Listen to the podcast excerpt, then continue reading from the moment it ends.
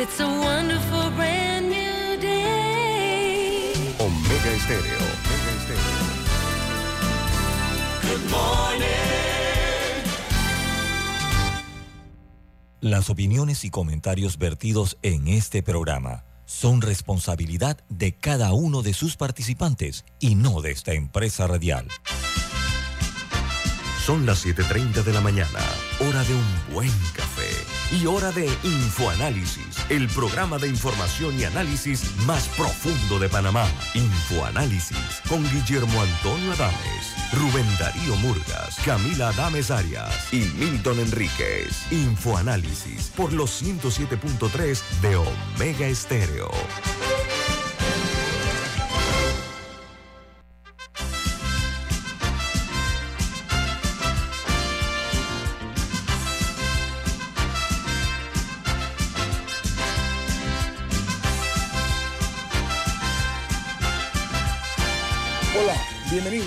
Esto es Info Análisis, un programa para la gente inteligente. Hoy es 22 de marzo del año 2023. Eh, siempre eh, recordándoles que este programa se puede ver en video a través de Facebook Live en sus teléfonos móviles o celulares, en sus tabletas, en su computadora. Ahí nos pueden ver.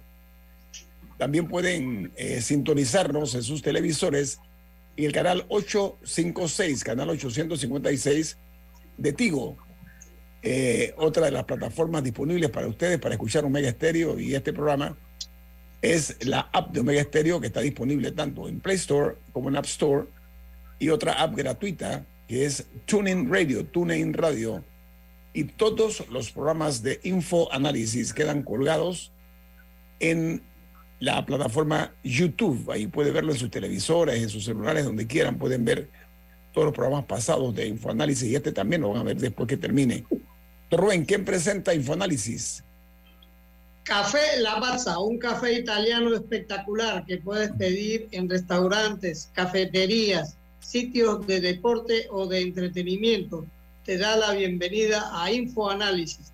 Pide tu Lavazza. Amigos, vamos a conocer qué ocurre en el mundo. Cuáles son las noticias que son titulares en los diarios más importantes del planeta. Comenzamos con el New York Times. Titula una eh, eh, grande eh, pregunta para la Reserva Federal de los Estados Unidos, es el New York Times. ¿Qué salió mal con la supervisión bancaria?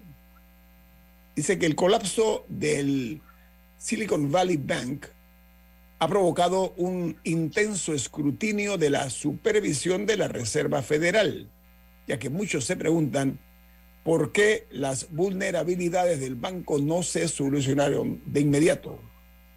Por su parte, The Washington Post, su principal titular es Estados Unidos acelerará la transformación y transferencia de tanques Abrams a Ucrania, de acuerdo a información generada en el Pentágono. El nuevo plan exige restaurar los cascos de los tanques que ya se encuentran en el arsenal de los Estados Unidos, en lugar de adquirir nuevos vehículos, lo que se esperaba iba a tomar hasta dos años. The Wall Street Journal, su principal noticia de primera plana es Bank Rally ayuda a impulsar las acciones, ya que el Dow Jones sube 316 puntos. El mayor optimismo de los inversores sobre el sistema bancario ayudó a impulsar las acciones eh, con acciones de bancos eh, regionales a la cabeza. El First Republic avanzó un 29% y los rendimientos del Tesoro subieron considerablemente antes de la decisión de el aumento de tipos o de intereses ayer. En Colombia, la fiscalía investiga al hijo mayor del presidente Gustavo Petro por lavado de activos. El fiscal general acusa al presidente Petro de beneficiar a los narcos y añade, Pablo Escobar estaría muy feliz ante esta situación. Mientras que en Rusia, el presidente de China, Xi Jinping, y el de Rusia, Vladimir Putin, vinculan aún más las economías de China y Rusia a pesar de la guerra. El día 2 de la visita del líder chino a Rusia, declararon eh, ambos una asociación económica para aislar a sus países de Occidente. En Argentina, ayer eh, hubo una situación con el capitán de la selección de Argentina, la, selección ganadora, porque Lionel Messi no lo dejan en paz ahora que fue a Buenos Aires para el partido que van a celebrar, partido amistoso contra la República de Panamá. El día de ayer, eh, el considerado mejor jugador del mundo, cientos de fanáticos lo alientan hasta en la cena que celebró eh, anoche. Dice que esto ocurrió porque una multitud se concentró a la entrada de uno de los restaurantes más exclusivos de la capital de Argentina para ver eh, por lo menos unos segundos al famoso futbolista, una cantidad espectacular de personas que querían por lo menos verlo en la distancia y así fue. Mientras en Suiza, la cancelación del Credit Suisse Bank altera los bonos de capital de los bancos europeos. La decisión de Suiza de liquidar 17 mil millones de dólares en bonos del el Credit Suisse ha llevado a inversores a revaluar un mercado eh, integral para la seguridad y resiliencia del sistema bancario europeo. En Chile, el Tribunal Constitucional respalda los indultos del presidente Boris y dice que los jueces rechazan el requerimiento que presentó la oposición que buscaba eh, impugnar siete de los trece indultos que otorgó el presidente chileno. En los Estados Unidos, dice el diario The Washington Post, la estrella porno, los cheques y el presidente son el escandaloso camino y escabroso camino de Donald Trump hacia el peligro. La primera acusación de un expresidente puede ser el resultado de una de las eh, supuestas fechorías más vulgares de Donald Trump y una, eh, además, con una larga y ondulante cola de consecuencias criminales que ha afectado a casi todas las personas involucradas en el escándalo de Donald Trump. Mientras eh, en México el precio de los alimentos para mascotas, para perros y gatos, sube 20%, lo que impacta en el sentido de que un 30% de los hogares con mascotas, repito, como perros y gatos, eh, están pasando hambre por culpa de la inflación o el aumento en los precios de las eh, croquetas, que son las que generalmente eh, se venden en México para las eh, mascotas. Esta es una noticia importante que destacan los medios mexicanos en sus primeras planas. Mientras en Perú, cuatro de cada diez armas de fuego confiscadas en el país se hallaron en la capital del- de Perú, Lima, y en el Callao. Dice que en el año 2022 fueron confiscadas 13.627 armas de todo calibre. Mientras en Guatemala, el Ministerio Público pide, eh, dice que eh, eliminar la, inmunidad al candidato presidencial Edmund Mulet. ¿Por qué? Porque este hombre, eh, según el Ministerio Público, obstruyó la justicia al solicitar al Ministerio Público que cese la persecución penal contra seis periodistas y tres columnistas críticos del gobierno y del sistema de justicia de ese país. Ayer una noticia impactante en el mundo de los deportes, sorprendente. Japón vence a los Estados Unidos y conquista el clásico mundial de béisbol. Lo derrotó por tres carreras a dos. Dice que los Estados Unidos era el campeón reinante y que Japón conquista de esta manera su primer título en el clásico mundial de béisbol desde el año 2019. Mientras en República Dominicana aproximadamente 1.900.000 eh, personas son discapacitadas por eh, problemas de discapacidad eh, psicomotora, visual o auditiva. ¿Ok?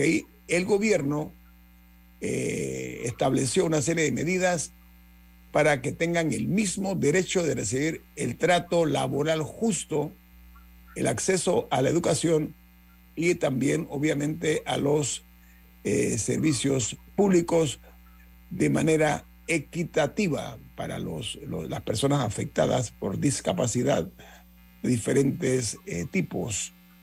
En Costa Rica, una noticia interesante que debe, vuelvo a decir, debemos mirarnos en estos espejos nosotros como nación. Bueno, en Costa Rica, para Semana Santa, de cada 10 habitaciones de hotel, ya, perdón, 7 de cada 10 habitaciones de hotel ya están reservadas en Costa Rica para Semana Santa. Se estima que podría aumentar a un 84%, de acuerdo a información recabada por la Cámara de Hoteles de Costa Rica. Una buena noticia, bien por los costarricenses que han hecho una tremenda labor en cuanto a la promoción del turismo, no únicamente extranjero, sino también interno. Reitero, saludo este, esta exitosa gestión de Costa Rica y ojalá que un poquito de humildad por parte de nuestras autoridades de turismo. Dense una vueltecita para Costa Rica, por Costa Rica, para que sepan y conozcan qué está haciendo bien Costa Rica para lograr estos eh, impresionantes resultados que solamente nada más para la Semana Santa, entre otras actividades, el turismo y la ocupación de los hoteles está, se proyecta ahora mismo 7 de cada 10 hoteles, como dije, y se proyecta que va a ser 8 de cada 10, por, eh, más de 8, porque se habla de un 84%. En los Estados Unidos, una noticia que también ha impactado es que la Reserva Federal se dispone a subir los tipos de interés en plena tormenta financiera. Dice que esperan el ascenso de 0.25 puntos y el precio del dinero. Así que hay que mirar esto con mucho detenimiento, esta medida ha sorprendido a no pocos. Mientras en Venezuela, la corrupción en PDVSA, PDVSA es Petróleos de Venezuela, SA, golpea de lleno al chavismo. Esta empresa, PDVSA, fue considerada en los años 90 como el modelo a seguir en la región, en toda América Latina, y se ha convertido en un obstáculo para la economía venezolana. Esto implica, amigos, que por muy sólida que sea una empresa, si se administra mal y si la corrupción la contamina o la penetra o la vulnera, la lleva a los niveles que está viendo el caso de PDVSA. Lamentablemente eso ocurre, reitero, cuando la política se mete en empresas que son estatales para propósitos de corrupción y de malversación de la riqueza del país. Esa es la triste eh, situación que está pasando eh, Petróleos de Venezuela, PDVSA, en este momento, para vergüenza de los gobernantes de ese país. Hasta aquí las notas internacionales. Viene más aquí en Info Análisis. Este es un programa para la gente inteligente.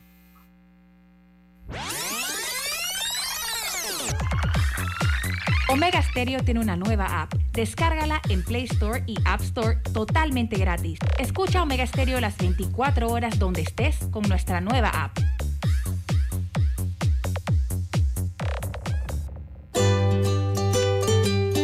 En la vida hay momentos en que todos vamos a necesitar de un apoyo adicional. Para cualquier situación, hay formas de hacer más cómodo y placentero nuestro diario vivir. Sea cual sea su necesidad, en Hogar y Salud los apoyamos haciéndole la vida más fácil, porque contamos con la experiencia necesaria para recomendarle lo que usted necesite. Recuerde, Hogar y Salud les hace la vida más fácil. Atención, amigos de Veraguas, ya abrimos nuestra nueva sucursal en Boulevard Santiago. Estamos abiertos en todas nuestras sucursales del país y le hacemos su entrega de forma gratuita en Panamá Centro. Para mayor información, puede consultar en Instagram y Facebook. Ya viene InfoAnálisis, el programa para gente inteligente como usted.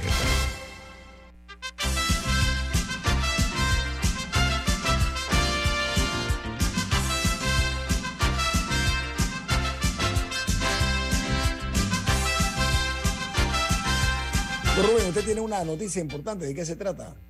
Bueno, bien, si eres jubilado o estás cerca a la jubilación, abre tu cuenta de ahorro Banismo y aprovecha los beneficios especialmente diseñados para que disfrutes del esfuerzo de toda tu vida.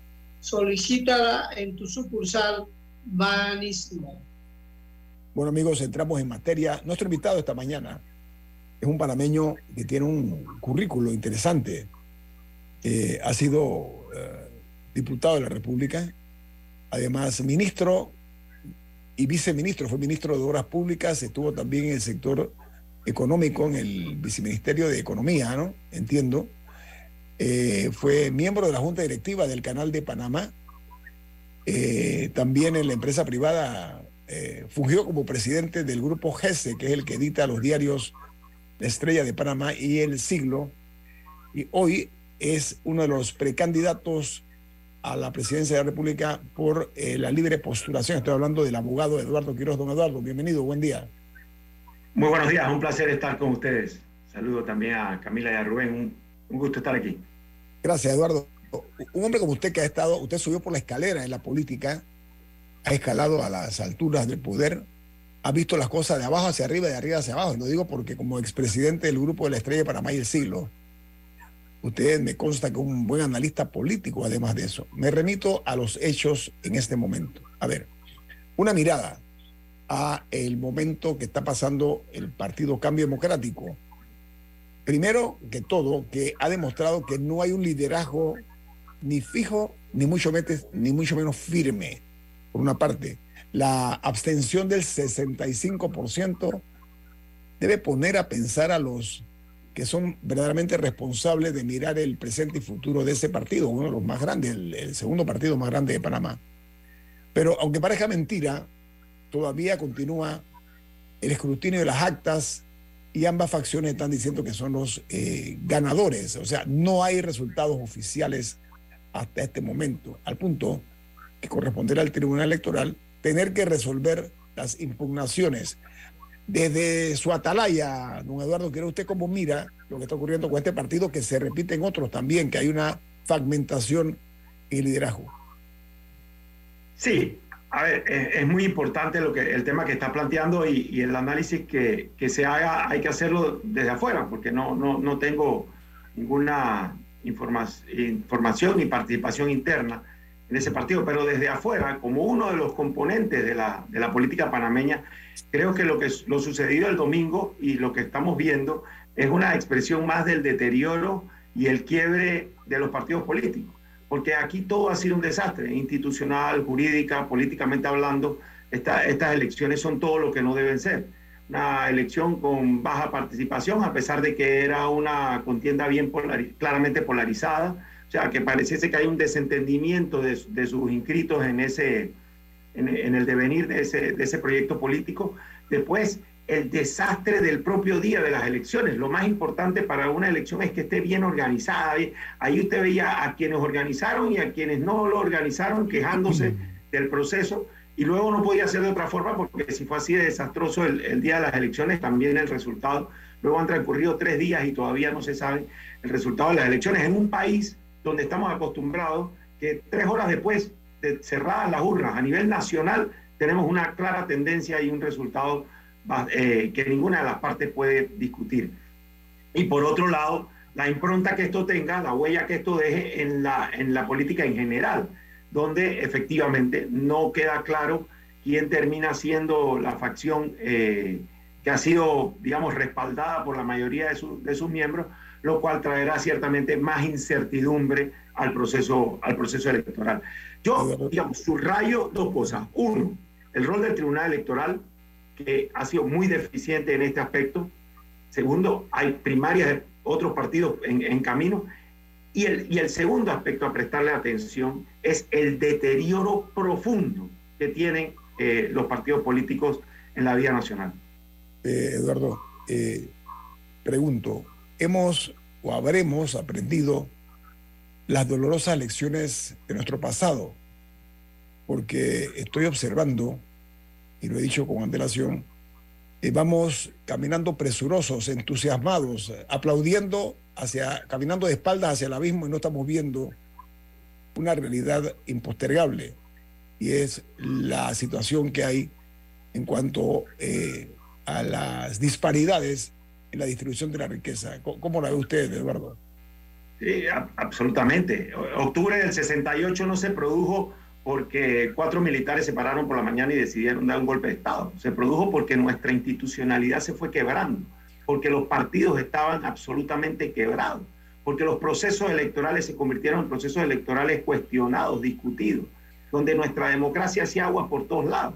Entonces, eso enfrentado a una realidad social profundamente eh, dispar, donde hay realidades de pobreza extrema, absoluta, y otras realidades donde usted ve una riqueza desbordante. Eso produce una, una, un, un quiebre, una fisura. eh, Una inequidad, social una inequidad, Eduardo. Yo le llamo Una- inequidad, ¿no?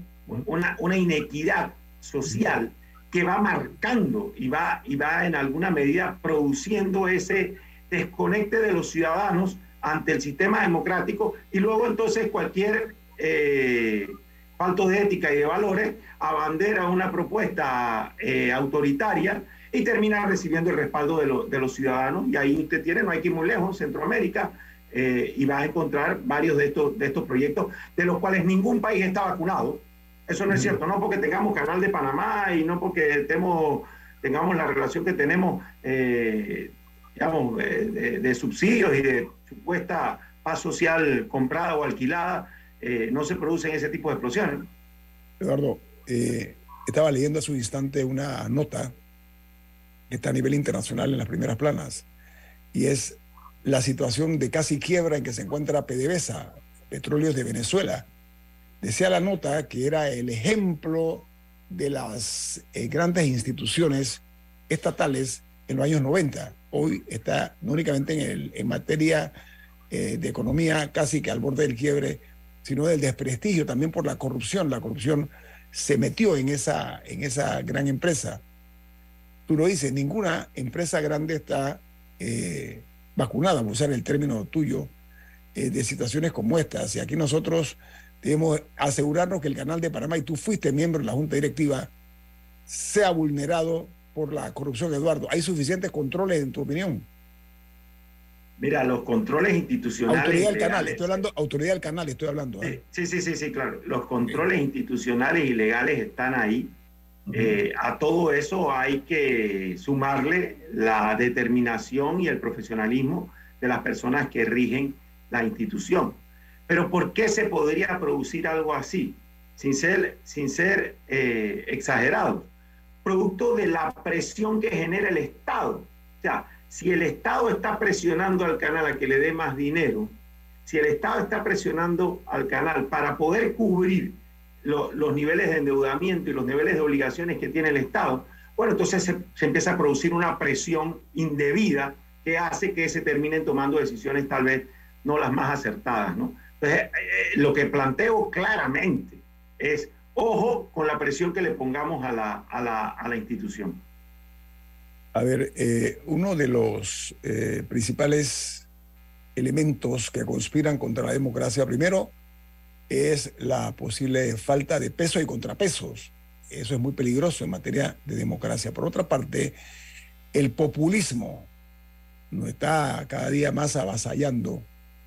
Eh, Tú sabes quién es Harry Mencken, ¿no? Mencken decía que el populista es una persona, así lo define, que predica ideas que sabe que son falsas entre personas que sabe que son idiotas, o sea, se- son ignorantes, lo que quiere decir Mencken. Y aquí en Panamá el populismo es casi que un deporte, Eduardo. O sea, se hacen promesas vanas, falsas. Eso tiene que ver antes del 68, antes del golpe militar, también era lo mismo. Es más, hay una frase cruel que podría resultar casi que tragicómica si no fuera tan dura, de un político que dijo a un pueblo del interior, le dijo, les voy a construir un puente. Y uno de esos campesinos inteligentes, sagaces, dice, oiga, diputado, pero si aquí no tenemos río. ¿Sabe lo que el tipo le contestó? Les construye un río también. O sea, así se abusaba en los años 60, 50, 60, hasta antes del trágico golpe militar. todavía tenemos miles de panameños sepultados en la pobreza y estamos viendo que se sigue abusando de la ignorancia de la gente, creándoles castillos de arena que saben que no pueden cumplir porque la economía de este país no está ahora mismo de paños y manteles finos. No sé usted cómo la vea, don Eduardo. Yo diría, yo diría que la expresión moderna de ese, de ese cuento, de esa anécdota del, del, del- del puente sin río, es yo te pongo plata en el bolsillo. Eh, Yo te pongo plata en el bolsillo, pero por el otro lado te la estoy robando del otro bolsillo, te la estoy sacando del otro bolsillo. Entonces, es, es, es más de, la, de promover la ignorancia. Muchos de, los, de esos populistas son los mismos que toman decisiones de no fortalecer nuestro sistema educativo, porque es en la educación donde el populismo no tiene forma de crecer.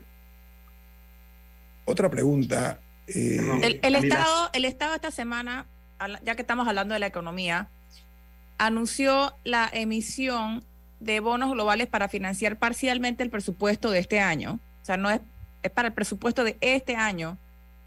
Y estamos hablando de 1.800 millones de dólares. Que creo que nuestro cerebro está un poco atrofiado de tanto que nos hablan de miles de millones de dólares, que quizá no tenemos un concepto de lo que, de la cantidad de dinero que eso es ya. Eh, ¿Cuál es su opinión de esta nueva emisión? Mira, sí, eh, escuché la noticia y, y lo primero que me, me, me planteé fue, es que la realidad es que el presupuesto del 2023, el presupuesto del año fiscal 2023, nació con un hueco de 2 mil millones de dólares. O sea, ya el presupuesto el día 1 tenía un déficit de 2 mil millones de dólares. Y ese déficit de 2 mil millones de dólares, entonces se empieza a cubrir con deuda. Estamos buscando deuda para pagar deuda. Y a ese mismo presupuesto le sumas 2.500 millones de dólares de subsidios o de regaladera, como yo le he llamado, que porque no tienen ningún tipo de control, no tienen ningún tipo de verificación con el cuento de la supuesta paz social. Y por el otro lado, te das cuenta que todas las promesas que se nos hicieron de controles, de, de niveles de limitación en la planilla, de que iba a haber austeridad. ¿Te acuerdas los 10 puntos del, presidente Cortizo que salió en televisión anunciando la austeridad? Iba a, a tener... Austeridad el- con el eficiencia. Austeridad con eficiencia se llama. Nada, na- nada, exacto, nada de eso se ha, se ha producido. Entonces, evidentemente tenemos que estar muy, muy preocupados, porque la contratación de un bono y la apertura del otro por 1.800 millones de dólares, ¿a dónde va a ir ese dinero? En cualquier sociedad seria, democrática, en el Parlamento, lo que habría ahora mismo es una comisión de presupuestos citando al ministro de Economía y diciéndole, ok, usted hizo una emisión de 2.000, de, de 1.800 millones de dólares, venga para acá y dígame dónde se lo va a gastar, a dónde, a dónde ese dinero va a terminar. Tengo un minuto. Usted fue viceministro de Economía y Finanzas, ¿correcto? Sí, de finanzas, sí. ¿Cuál es su, ah, su diagnóstico en este momento de eso que está planteando Camila de los 1.800 millones adicionales en bonos? ¿no? Mi, mi- gran preocupación con respecto a eso es que estamos eh, engañosamente teniendo una, un, balance eh, presupuestario que más bien deja grandes huecos porque tenemos unos niveles de, de endeudamiento históricos. que Panamá nunca había contratado los niveles de deuda que se han contratado en la administración Cortizo Carrizo. Por otro lado, tenemos unos niveles de subsidios y de regaladera tan altos que significan los ingresos que nos produce el canal. O sea, si usted, si usted compara los 1.400 millones de dólares que tenemos en subsidio versus los mil- 2.000 y pico millones de dólares que tenemos en el canal, se, se va todo el dinero de, de los ingresos del canal en subsidio. Y por otro lado, un Estado que cada vez es menos eficiente. Ese mismo Estado que contrató ayer 1.800 millones de dólares en deuda es un Estado en el que en el Día Mundial del Agua tiene a una enorme cantidad de la población, par- particularmente Panamá Oeste, sin agua potable. Un 8% de la población. 8% que no tiene agua. ¿Y cuánto es el porcentaje que recibe parcialmente agua? A veces sí, a veces no. Es otro montón. Entonces, ante esa realidad, evidentemente lo que yo creo que aquí cabe es rendición de cuentas. Ministro de Economía sometido al Parlamento, a la Comisión de Presupuestos, pero bueno, entonces después usted me preguntará ¿y quién es el presidente de la Comisión de Presupuestos. Y entonces el señor Robinson ya sabemos quién es y no va a hacer su trabajo porque no le interesa eso, porque él está viendo las planillas y los contratitos que le dan en la, en la Asamblea. Bueno, estamos eh, esta mañana eh, intercambiando ideas, sobre todo escuchando eh, el análisis del acontecer nacional con Eduardo Quirós, que él es precandidato presidencial por la libre postulación. Así que viene más aquí en Info Análisis. Este es un programa para la gente inteligente. En breve regresamos, gracias a Banco Aliado. 30 años. ¿Qué quieres crear?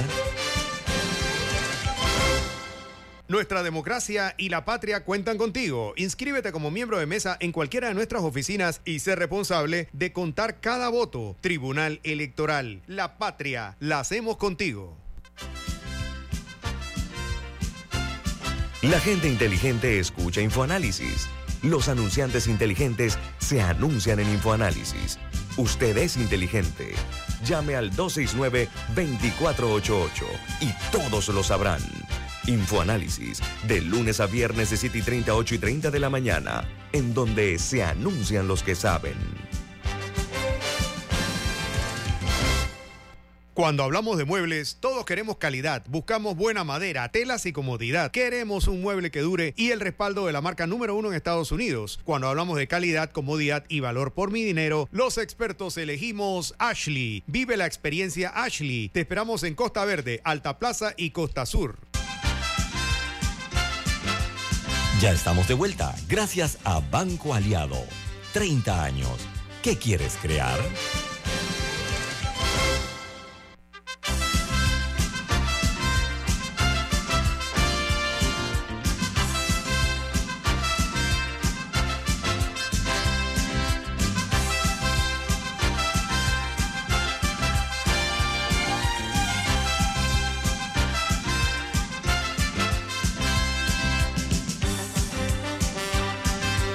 Rubén, hay una noticia importante. ¿De qué se trata? Bueno, Banco Aliado, cumpliendo 30 años en el mercado, te invita a generar hasta 3% con su cuenta de Más Plus. Banco Aliado, 30 años. ¿Qué quieres crear?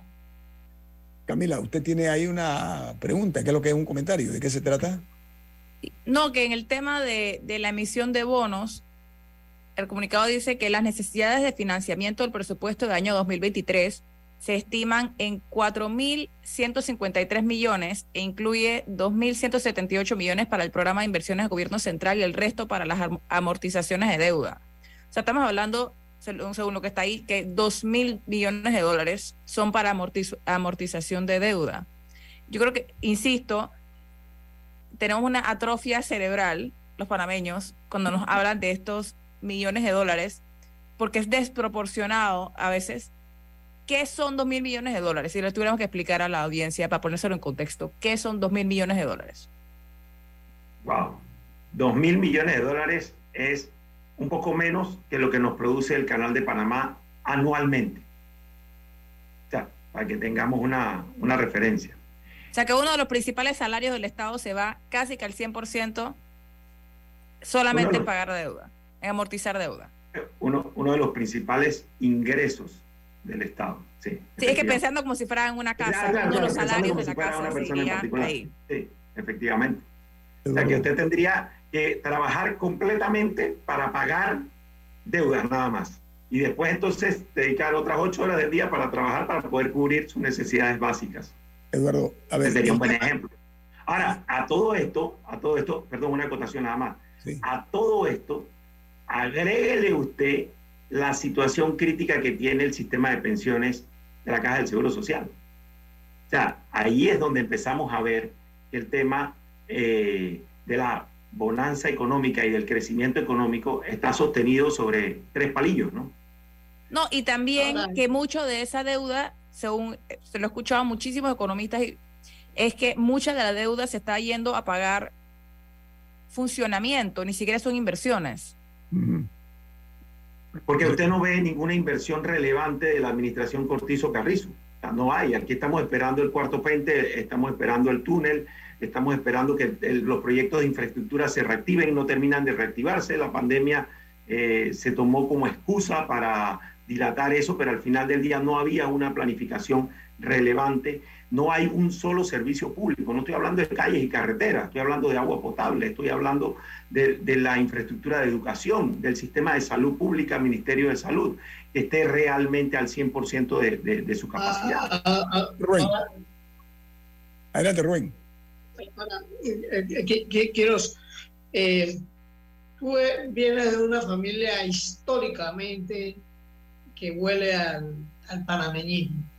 ¿Qué, qué ha pasado con, con, eh, tu salida del panameñismo?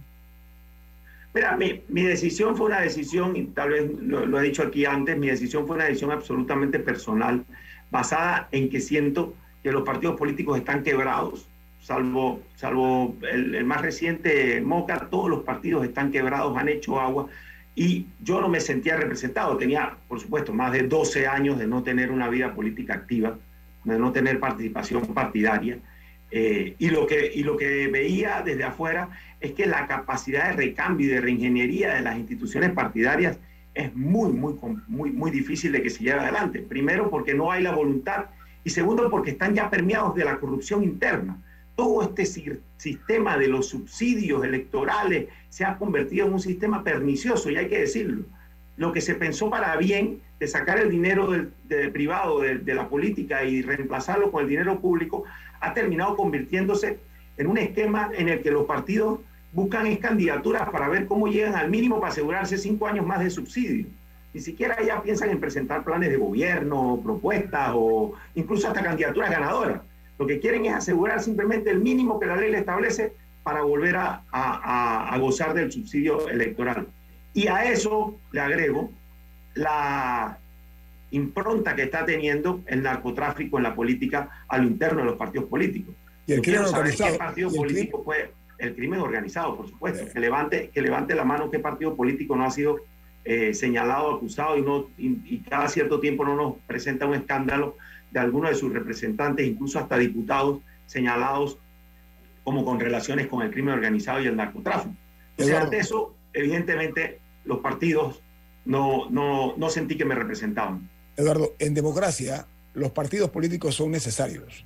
¿ok? Ahí- Yo, yo parto esa es mi visión de las cosas. Lo que pasa es que de a poco, o tal vez de a mucho, se ha ido desmejorando la forma como se manejan los partidos políticos y me explico. Hoy, y no hoy, hace mucho rato, somos testigos, eh, ¿cómo llama el término? Testigos oculares de que hay un grupo de políticos que actualmente mantienen férreo control de los partidos. Férreo control, estoy hablando de cúpulas, estoy hablando de señores feudales en la política. Pregunto yo, ahí tiene que haber algún tipo de capricho irracional de por medio eh, y algo de perversidad también a mi leal saber y entender. La pregunta es, ¿estos partidos políticos están escuchando las voces de los jóvenes? En tu opinión, Eduardo Quiroz. No, los partidos políticos no están escuchando las voces ni de los jóvenes, ni de las mujeres, ni de las minorías, ni, están entendiendo la realidad que vive el país. Están absolutamente desconectados. Y el 2024 va a ser una clarísima expresión. Ya lo fue el 2019, un aldabonazo enorme que no le prestaron atención. 25% de los panameños votaron por alguna propuesta independiente. Entonces, ese aldabonazo no lo escucharon y siguieron con las mismas prácticas. Están cooptados, están... Miren, el, el expresidente Torrijos utilizó una palabra que ya yo había utilizado en mayo del año pasado. Hace un año yo había dicho, los partidos políticos están secuestrados. Él utilizó la misma palabra, asaltados y secuestrados. Y es la verdad, las cúpulas. A ver, porque todo esto es un esquema pernicioso. Veamos este, este círculo vicioso. Uno, diputados que ganan se benefician de, privilegios en, la Asamblea y en el gobierno, obtienen más clientelismo y populismo, corrupción. Luego entonces se toman los controles de los partidos donde tienen más clientelismo, populismo, corrupción. Luego que se toman los controles de los partidos políticos, entonces pasan a ser los que desde las cúpulas controlan las postulaciones, quién sí, quién no, con más populismo, eh, clientelismo y corrupción. Y después entonces se benefician del subsidio electoral pagamos todos los panameños con nuestros impuestos para más clientelismo, populismo y corrupción. Y terminan entonces haciendo las postulaciones para los cargos desde presidente para abajo. Entonces, y después entonces los procesos electorales los quieren convertir también en más populismo, clientelismo y corrupción. Y a eso usted le suma que desde la Asamblea se crean circunscripciones electorales hechas a la medida de, eh, eh, tipo eh, orden desastre, hechas a la medida de sus intereses particularísimos para salir reelectos. Entonces, es un esquema que tenemos que romper absolutamente. En mi opinión, desde la libre postulación, y siento que el pueblo panameño lo está, lo está entendiendo, va a haber una ruptura de ese esquema. ¿Cuánto va a ser ese impacto? Es lo que está todavía por delante por medir. Eduardo, eh, vamos a hacer un giro de timón. Camila, adelante. Bueno, aprovechando que usted mismo lo mencionó, ¿cómo evalúa la posible candidatura ya casi que oficial, nada más falta que le inscriban, de Martín Torrijos? Y no por el PRD. Ah, es una clarísima expresión del quiebre de los partidos políticos. Y yo, y yo quiero decir algo, eh, comparto plenamente eh, lo señalado con respecto a que los partidos como instituciones son fundamentales para la democracia. Es más, no solamente lo comparto, lo enseño, lo he enseñado a mis estudiantes de la importancia que tienen los partidos. Pero la situación, lamentablemente, y subrayo lamentablemente, actual de los partidos políticos panameños es que han entrado en este proceso absoluto de deterioro. Y o se hacen unos electroshocks muy, muy potentes a lo interno, o simplemente van a terminar quebrados, tirados a, desuso y rebasados por un pueblo que quiere soluciones, que quiere políticos que le planteen que están conectados con la realidad y no divorciados pensando nada más en, su, en sus intereses. Eso es lo que eh, el expresidente Torrijos ha señalado de su partido, eh, de su propio partido. Creo que en el caso de él, la decisión de no salir de su partido le va a costar políticamente, porque cuando uno dice algo tan duro de una institución de la que es parte, luego se para y se va, porque no puede seguir siendo parte de, eso. Y electoralmente yo pienso que la, gente no va a buscar en el pasado las soluciones del futuro. Ahora, doctor eh, hay, una, una, realidad concreta. Eh, los partidos se fueron manejados históricamente en el pasado, eh, antes de Torrijos, por, por, por la oligarquía. Entonces, eh, ahora eh, los partidos, eh, los, partidos se han popularizado demasiado. Y entonces hay, hay, un problema muy, muy serio. Tú, tú, no puedes, para mí resulta explicable, inexplicable que el hijo de tu hijo tenga que correr como independiente y no eh, a, través del, partido del partido que su, que su padre eh, fundó y que fue un, un, un, ejemplo de, de, de, partido. Eh, Torrijos tuvo que parar la inscripción del partido porque cuando, cuando, se empezaron a inscribir, Torrijos mismo dijo, oye, yo no estoy haciendo un censo, porque todo el mundo quería, nadie, fue un partido nacido desde el poder con, todas las ventajas que da eso. Eh, y, yo, yo, lo, que veo es que la, la institución de los partidos está, está en crisis. O sea, eh, la, la, universidad, eh, las universidades no, no, están reorientando a, a, los mismos partidos. y, vamos a tener que poner una limitación a, la a las reelecciones indefinidas. Eh, que históricamente en la Asamblea tú te podías reelegir las veces que tú quisieras, pero eso yo creo que hay que, que mirarlo con preocupación. Eduardo, nos queda eh, un minuto. Creo, creo que un tema, el tema de Rubén creo que vale la pena. Eh, con tu permiso, Eduardo Quiroz, tengo que cumplir un compromiso y lo comprendes muy bien. Tú eres un hombre que has hecho por favor. Eh, ha hecho televisión, ha hecho radio y ha sido presidente de un grupo eh, editor de los principales diarios, del principal diario de Panamá. Así que te voy a pedir que después del corte comercial me hagas el favor de darme la respuesta a lo que plantea Rubén, que me parece muy sensato. Así que, con tu permiso, vamos al corte comercial. Viene más aquí en Info Análisis, un programa para la gente inteligente.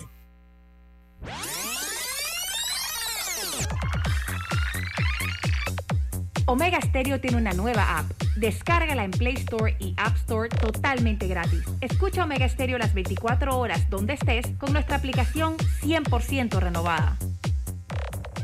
Recibe tu jubilación en una cuenta de ahorros Banismo y disfruta el esfuerzo de toda tu vida con beneficios diseñados especialmente para ti. Ábrela ya en tu sucursal Banismo más cercana. La gente inteligente escucha InfoAnálisis. Los anunciantes inteligentes se anuncian en InfoAnálisis. Usted es inteligente. Llame al 269-2488 y todos lo sabrán. Infoanálisis, de lunes a viernes de 7 y 30, 8 y 30 de la mañana, en donde se anuncian los que saben. Si desea que sus colaboradores trabajen desde su casa, podemos ayudarle. En Solutexa somos expertos en aplicar la tecnología a las técnicas y trabajos de oficina. Contáctenos en solutexa.com.pa o al 209-4997. Solutexa.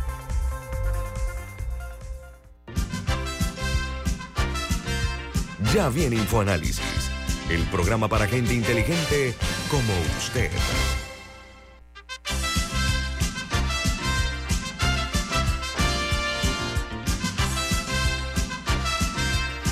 Don Rubén, eh, ¿cuál es la noticia que tiene usted para los oyentes de Infoanálisis? Por Bueno, el confort de un Ford se siente.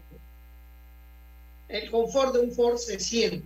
Aprovecha las últimas unidades de la Ford Explorer y disfruta la carretera con la seguridad, desempeño, tecnología y respaldo que te da distribuidora David Ford.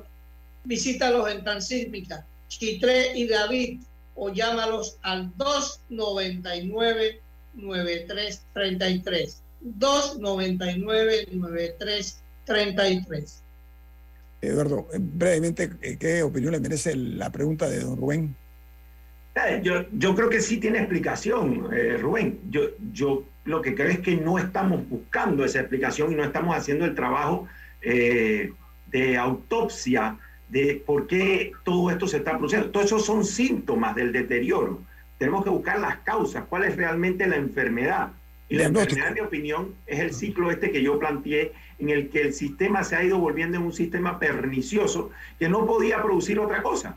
Mire, usted tiene un presidente del, del PRD, que es presidente de la Comisión de Presupuesto, ya tiene no sé cuántos años de serlo, donde administra el, el control de las planillas, no solo de la Asamblea, sino también del Ejecutivo. Entonces, ¿cómo usted va a pretender ir a una contienda transparente? Al partido que le aportó a este país, y eso hay que decirlo, al partido que le aportó a este país las primarias para todos los cargos, porque eso fue un gran aporte del, del PRD en su momento a la, a, la, a la, política panameña. Pero ahora es el partido que la lista de los, de los, de los puestos que separa y elimina de las primarias es el que tiene la lista más larga. Entonces, esa gran contradicción es la que produce estas, estas fisuras y esa autopsia hay que hacerla, porque si no, la vamos a hacer a la, se va a hacer a la brava en el 2024.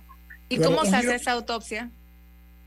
Bien, este es un país, yo, yo creo que nos falta que nuestras instituciones académicas, que nuestros think tank, que la gente pensante le dedique tiempo a reimaginarlo, a entender las cosas que tenemos que cambiar, a comprender, por ejemplo, que sería muy fácil resolver el tema del seguro social si como panameños nos sentáramos, no en una mesa de diálogo de sordos, donde se para uno y da un discurso y los demás no están oyendo, luego se para el otro y le contesta a algo que ni siquiera le prestó atención de fondo, y donde hacemos propuestas que sabemos que no son ejecutables, pero para ver si nos congraciamos con la gente. No, no, si, si real, somos cuatro millones de, de, de habitantes, Camila, esto es un laboratorio grande. Si realmente nos sentáramos con la vocación de resolver nuestros problemas, haríamos esos diagnósticos que no son complejos y podríamos producir cuáles son las soluciones que tenemos que ejecutar. Yo he dicho, Panamá se puede convertir en el país más honesto del mundo. Sería muy, muy fácil hacerlo, pero tiene que haber una decisión de ejecutarlo. Ahora, cuando se le ha preguntado, por ejemplo, una de las medidas de hacer cambios es la constitución. Y cuando se ha intentado diferentes maneras de hacerlo, por lo menos no, bueno, en una naufragó en la asamblea, que fueron las, las reformas electorales de, del presidente Cortizo, que en verdad no eran del presidente Cortizo, sino que eran de la mesa de concertación, porque él no, no se metió en el tema. Eh, pero también creo que en un momento se le preguntó a las personas si querían una constituyente y tampoco hubo mucho entusiasmo. Entonces, por lo menos por ahí no es la vía, por eso preguntaba cuál es una vía realista para hacer cambios. Lo- lo- los grandes acuerdos nacionales. Y yo creo que sí pasa por la revisión del tema constitucional. Pero hay que explicarle a los ciudadanos que eso va a tener un impacto directo en sus vidas. Si tú me dices, vas a cambiar una constitución y vas a cambiar la ley, ¿por qué? Porque quieres ver cómo te reparten más circuitos electorales, nadie va a pensar que eso es importante. Pero si tú demuestras que esas transformaciones nos van a dar la posibilidad de construir un país más moderno, más eficiente, que le resuelva los problemas a la gente, la gente se va a apuntar en un proyecto como este. Mira, Eduardo. Ahora, eh, eh, hay- una cosa interesante. Eh, eh, el gran aporte de, que hizo a la política qui- quizás Torrijos fue la creación del sistema de representantes de corregimiento. Ese, eh, eh, ese, ese- ese es el aporte de popularizar la, la, eh, la- la política y empoderar a las comunidades. Eso, pero claro, desgraciadamente, eh, y, y hay que ponerle un tope, porque teníamos corregimientos muy ricos y corregimientos muy, muy, muy pobres. Y esa era, era la realidad de la, geografía, de la geografía panameña. Pero el sistema vino para quedarse. Lo, lo que yo creo que, y antes existían los diputados provinciales, que eran, eran imagínate, un, un diputado provincial, eh, la, la provincia de Panamá eh, incluía Chorrera, Capira, eh, Chepo, to- to- todo. Era horrible sal- sal- sal- salir por, un, por una provincia como la, como la de Panamá. Entonces, creo que hay que rediseñar el, el- el- el sistema. El modelo. Eh, el, el- el- el- el- el modelo. No sé tu opinión. eh, Abs- absolutamente de acuerdo, absolutamente de acuerdo. El, sistema se, se anquilosó, está, está oxidado, no funciona. El, el esquema de representación política ya no resuelve los problemas de la gente, ni el de los representantes, ni los circuitos electorales, eh, ni siquiera yo creo que la elección presidencial, porque este esquema de que no tengamos mayor participación de la gente.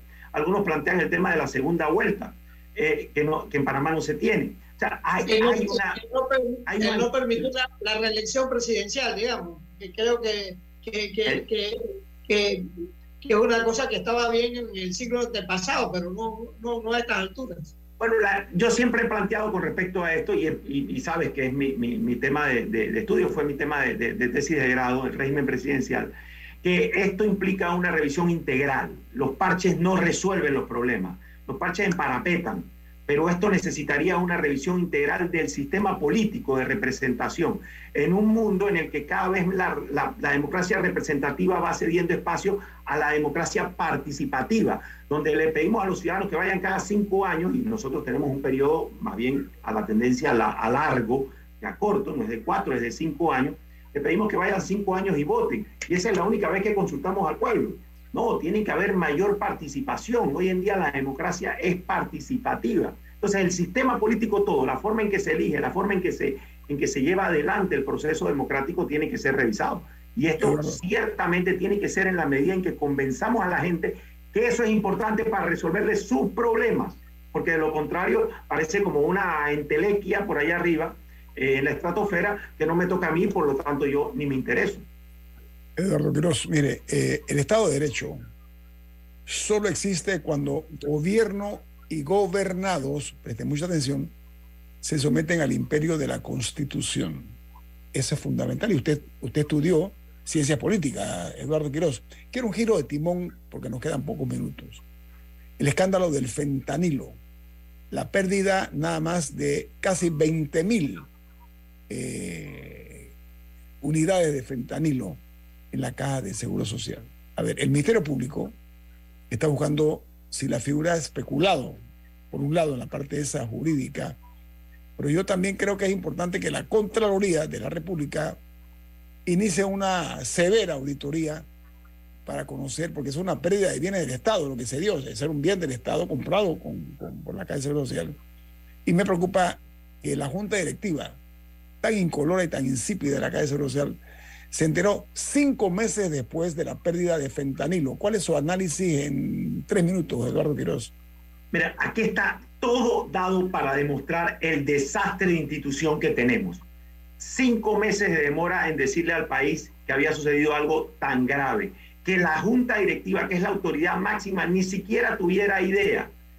Yo creo que, y, y lo he planteado, se debe designar una comisión investigadora independiente en la caja del Seguro Social, que, que deslinde claramente todos los pasos, uno por uno, cómo se dio esta situación y cuál es la magnitud real. No puede ser que un día pasemos de 10 mil dosis a 19 mil dosis como si nada.